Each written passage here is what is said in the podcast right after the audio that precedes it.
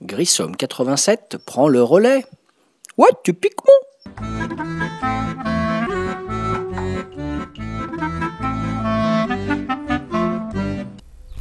Salut les ludophiles et les ludopathes, c'est David, alias Grissom, toujours sur le site de Ludo Gars, et aujourd'hui, podcast numéro 11. Aujourd'hui, ça va pas être un podcast sur un jeu, ça va être des petites réflexions euh, métaphysiques, euh, voilà, des petites réflexions sur un type de jeu, enfin plus particulièrement sur une catégorie de jeux, j'ai nommé les extensions. Et mon podcast, je l'ai appelé les extensions oui mais. Et donc vous allez comprendre le pourquoi de ce titre euh, au fil de ma petite discussion, n'est-ce pas? Alors les, extensions, il en existe de plusieurs sortes. Donc il y a les extensions d'abord qui servent à augmenter ou à réduire le nombre de joueurs.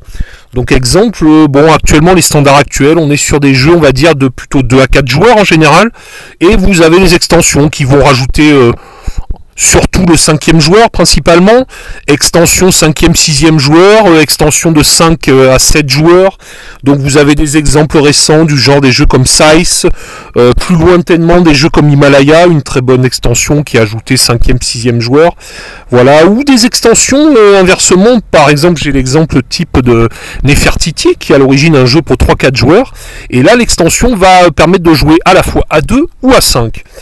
Donc là, dans les extensions générales qui modifient le nombre de joueurs, pas grand chose de nouveau, si ce n'est bah, le matériel euh, de base qui sert pour les 2 à 4 joueurs basiques. Donc en général, pour le 5e, 6e joueur, on va rajouter du nouveau matériel.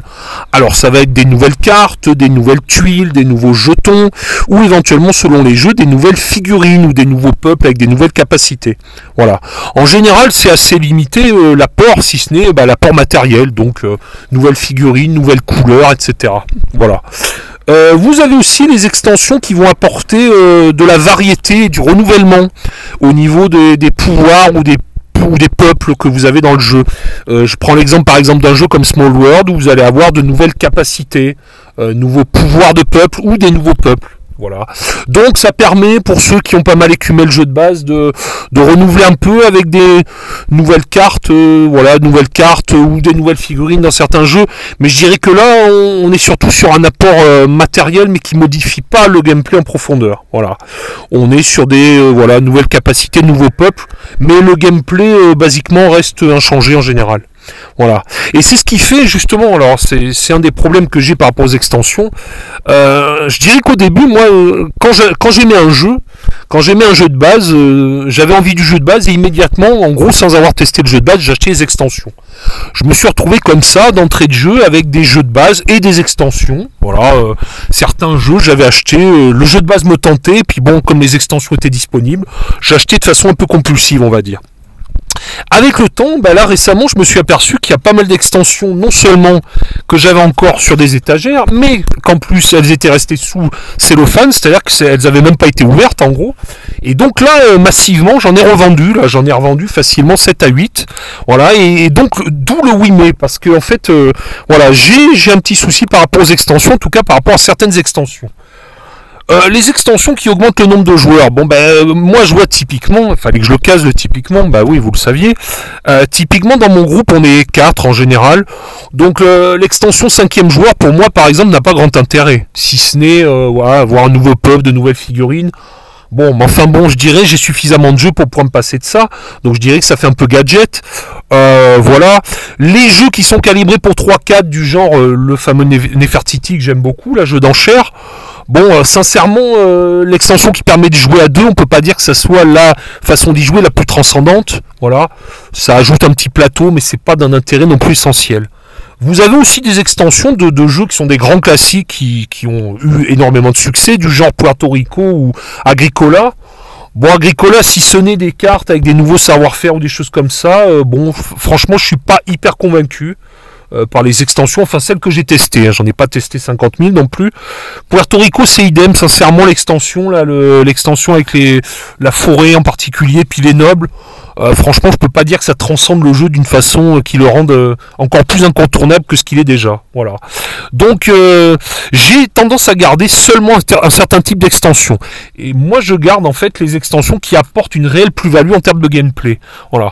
Ce que je reproche à pas mal d'extensions, c'est que si ce n'est une plus-value, je dirais esthétique et augmenter un peu la surface de jeu en donnant plus de possibilités, ça ne modifie pas le gameplay en profondeur.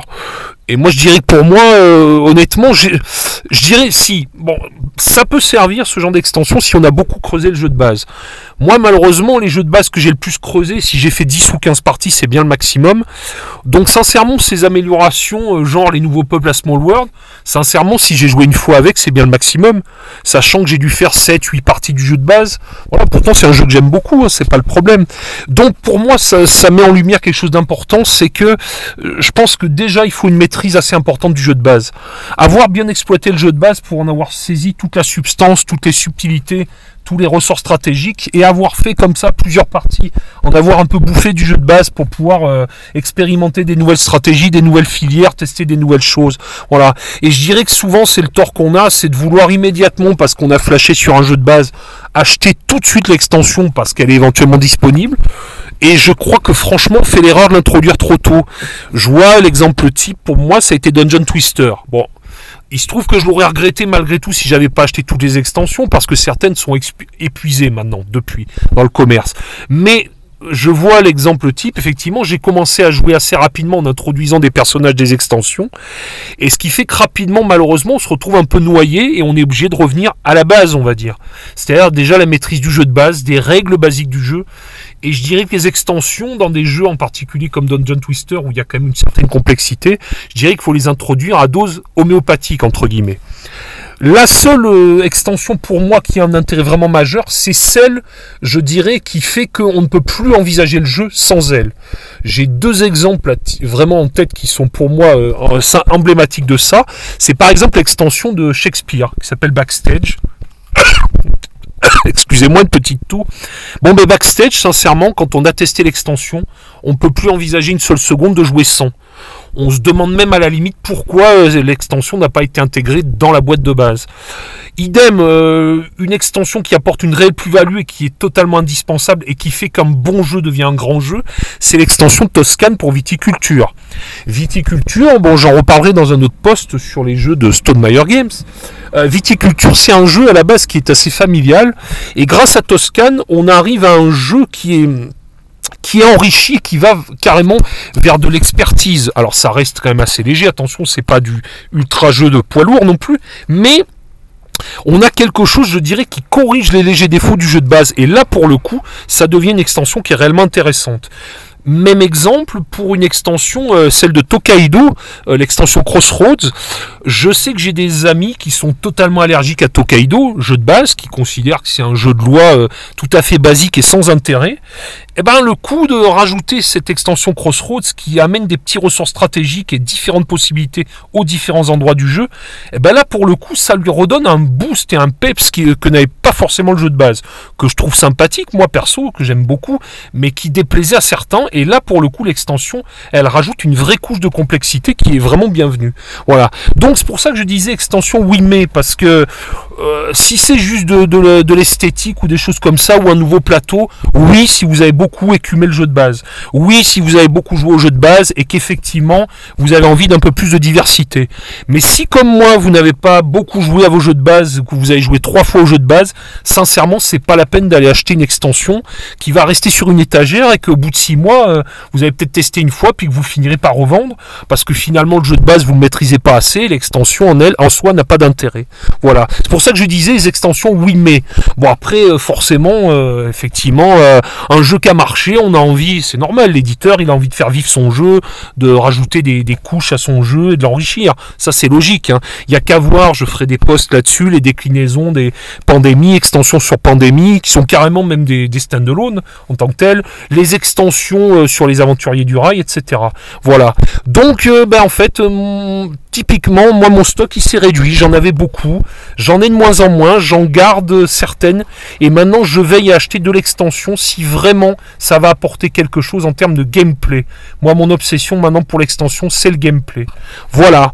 Donc extension oui mais, donc euh, voilà, j'espère que cette petite bafouille, ces petites réflexions ludiques vous ont intéressé ou à défaut euh, amusé et distrait quelques minutes. Je vous dis à bientôt les Ludos pour un prochain podcast, podcast numéro 12, et d'ici là, bonjour à vous